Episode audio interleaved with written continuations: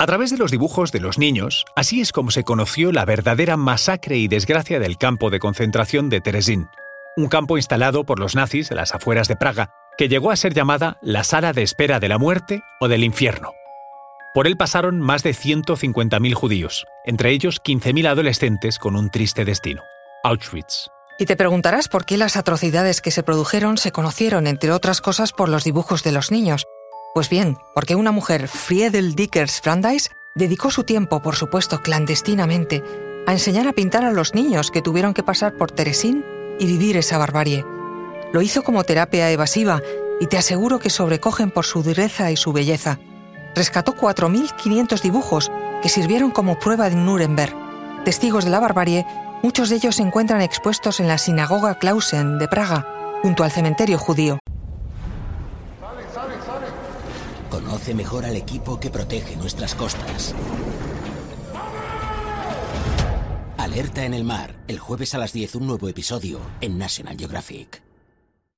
Soy María José Rubio, historiadora y escritora. Y yo soy Luis Quevedo, divulgador científico. Y esto es Despierta tu curiosidad, un podcast diario sobre historias insólitas de National Geographic. Y recuerda, más curiosidades en el canal de National Geographic y en Disney Plus. El objetivo estaba claro para Friedel Dicker, que los niños consiguieran olvidar la situación que estaban viviendo pintando de dos maneras diferentes. Por un lado, recordando los momentos felices de los que habían sido privados, y por otro, retratando las barbaries que estaban viviendo en el gueto. Dickers era una judía nacida en Viena y que pertenecía ni más ni menos que a la Bauhaus. Tras una intensa vida creativa y como activista, acabó deportada a Teresín. Fue testigo del falso documental que se llevó a cabo en el campo, en 1944, cuando una delegación de la Cruz Roja visitó el campo con el objetivo de ver qué se hacía allí. El objetivo de los nazis era lanzar el mensaje de que se trataba de una ciudad donde todo el mundo quería vivir. Para ser más exactos, la voz en off del documental aseguraba que se trataba del paraíso judío en la tierra. Sobran las palabras. Entre los dibujos desgarradores, pese a la belleza de muchos de ellos, se encuentran referencias a la vida cotidiana y sobre todo una constante búsqueda de libertad. No es de extrañar que muchos de esos niños se convirtieran después en grandes artistas.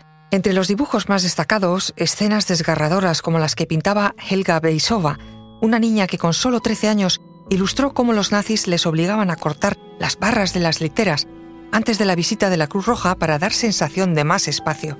Otro de los dibujos que sobrecoge el corazón es el de Ella Lieberman, que con tan solo nueve años dibujó la llegada del tren de deportaciones a Terenzin. La niña murió el 4 de octubre de 1944 en Auschwitz. Helga Beisova, que fue otra de las grandes artistas, llegó al campo cargada con su caja de pinturas. Su padre la había animado a pintar lo que viera. Fue una de las pocas supervivientes. Los niños se convirtieron en una gran familia. Las enfermedades, el hambre y el dolor era lo único que había en el campo.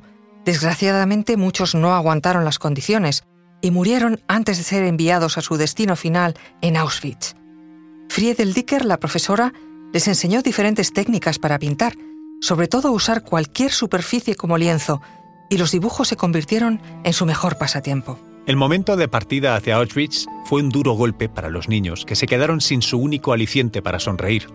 Antes de irse, Dickers escondió los dibujos de los niños que hoy se encuentran en el Museo Judío de Praga.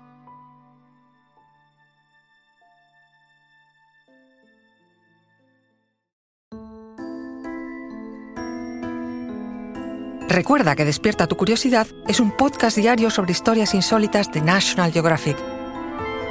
Disfruta de más curiosidades en el canal de National Geographic y en Disney Plus. No olvides suscribirte al podcast y darle like si has disfrutado con nuestras historias.